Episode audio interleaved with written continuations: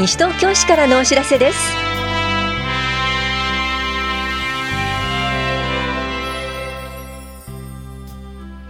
今日は休日診療を行っている当番の病院。日の出町二つ塚ゴミ採集処分場見学会と生涯青春の湯つるつる温泉バスツアーなどについてお知らせします。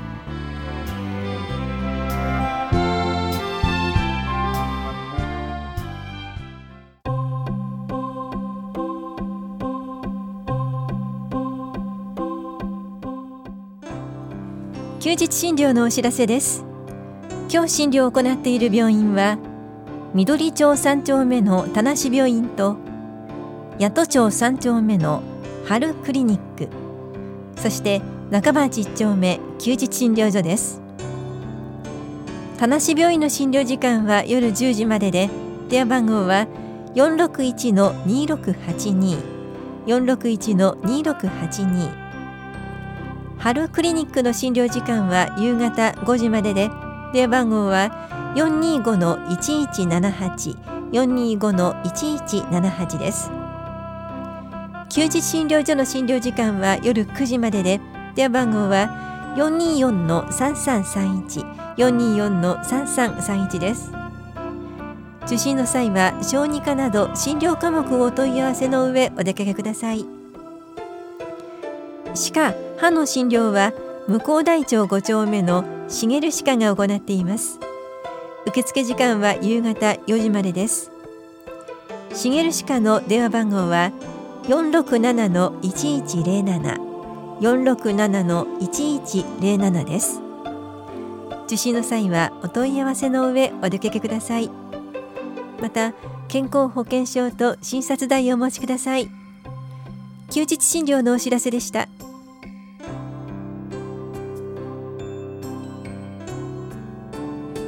三玉は一つなり交流事業。日の出町二塚ゴミ採集処分場見学会と生涯青春の湯つるつる温泉バスツアーのお知らせです。私たちが排出したゴミがどのように最終処理をされているのか見学しませんか？この催しは西東京市在住在勤在学で18歳以上の方を対象に11月28日木曜日。午前8時に法屋庁舎前に集合。二つ塚処分場つるつる温泉をめぐり午後5時ごろ開催の予定です。参加ご希望の方は10月31日までに往復はがきでお申し込みください。1枚のはがきで2人まで申し込めます。なお定員は30人で申し込み多数の場合は抽選となります。お申し込みお問い合わせはエコプランザ西東京内ゴミ減量推進課二つ塚処分場見学会係までどうぞ。ゴミ減量推進課からのお知らせでした。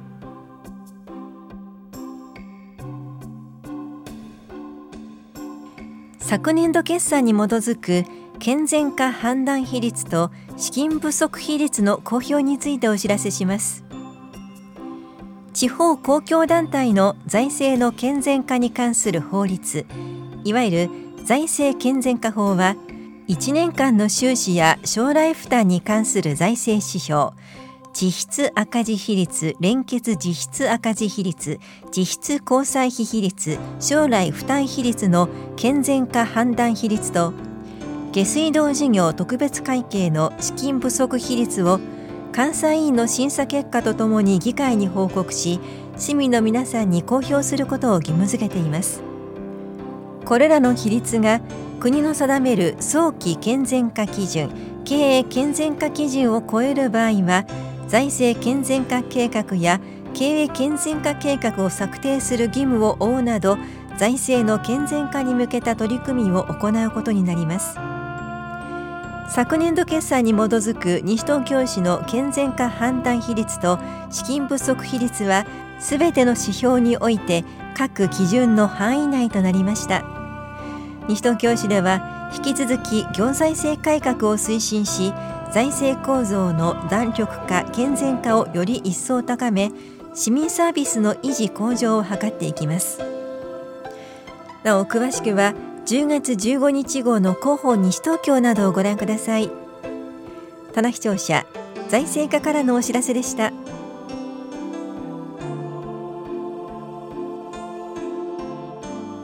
教育委員会事務事業の点検評価報告のお知らせです。教育委員会では地方教育行政の組織及び運営に関する法律第26条の規定に基づき平成30年度における主な施策である29項目について点検評価を行い報告書を作成しました。また5カ年計画である教育計画の進捗状況の参考資料も作成しました。詳細は両庁舎1階の情報公開コーナーと市のホームページでご覧ください。大谷庁舎教育企画課からのお知らせでした。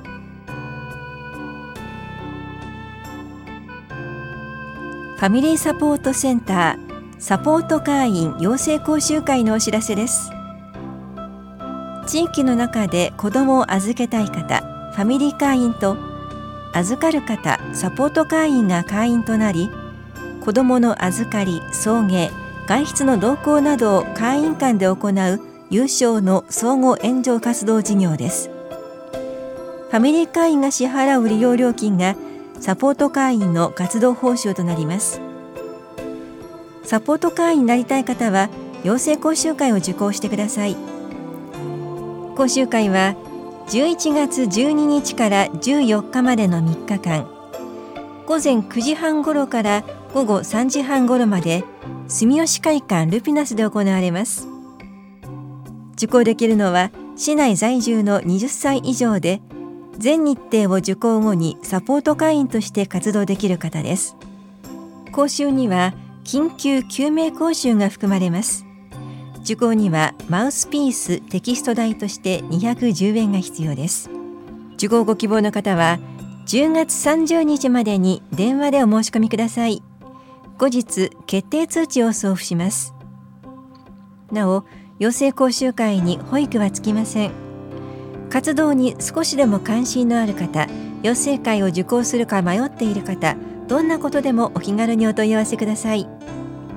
また全日程の受講が難しい方はご相談ください。子育て支援員研修地域保育コースを修了した方は免除可能な講座があります。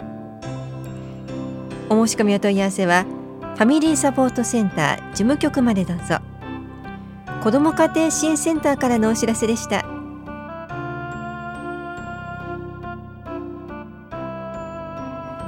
東京文化財ウィーク2019田無神社特別公開のお知らせです。都指定文化財の本殿拝殿と国登録文化財の三州殿を11月2日土曜日8日金曜日20日水曜日のいずれも午後6時から8時まで特別公開します。詳しくは田無神社までお問い合わせください。社会教育課からのお知らせでした。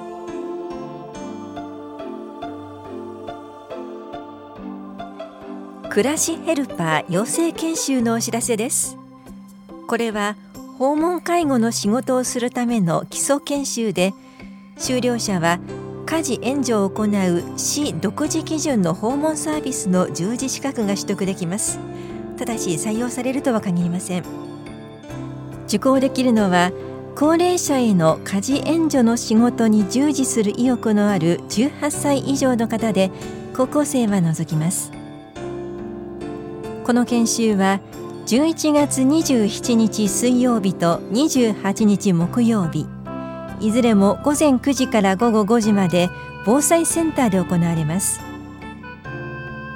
受講ご希望の方は受講動機などを明記の上電話はがきメール市ホームページの専用申込書などでお申し込みください。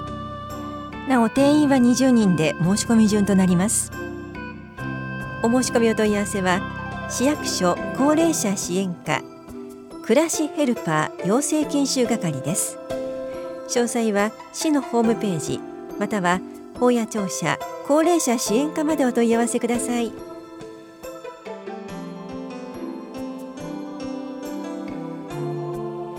ァミリー学級のお知らせです。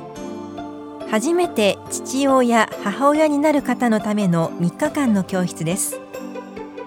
1日目は妊娠中の生活と健康。2日目は赤ちゃんのお世話について。3日目はマタニティクッキングです。参加できるのは西東京市在住で初めて父親母親になる方です。妊婦のみの参加も可能です。3日目は妊婦のみとなります。出産予定日が2月3月の方を対象にした第8コースは11月22日金曜日30日土曜日の午前9時半から午後0時半まで法や保健福祉総合センターで。12月11日水曜日午前10時半から午後0時半まで田無総合福祉センターで行われます。受講ご希望の方はコース番号出産予定日病院名パパの参加予定日などを明記の上はがきかメールでお申し込みください。申し込み締め切りは11月8日までです。お申し込みお問い合わせは市役所健康課ファミリー学級までどうぞ。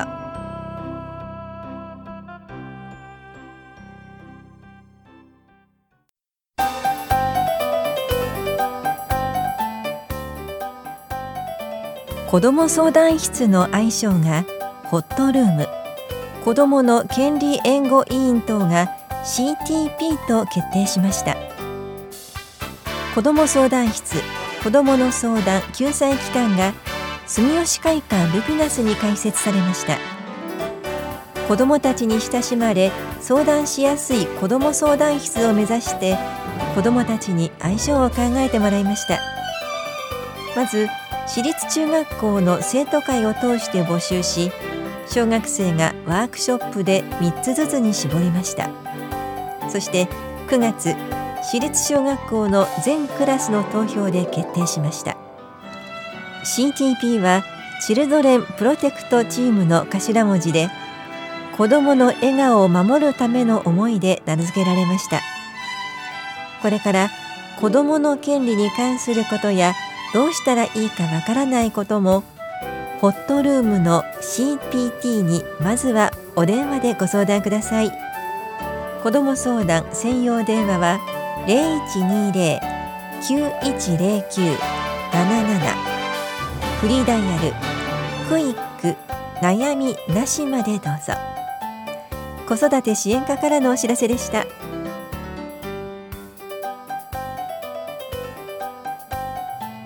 この番組では皆さんからのご意見をお待ちしています。FM 西東京西東京市からのお知らせ係までお寄せください。またお知らせについての詳しい内容は広報西東京や西東京市ウェブをご覧いただくか西東京市役所までお問い合わせください。電話番号は042-464-1311 464-1311番です。以上西東京市からのお知らせ亀井さゆりでした。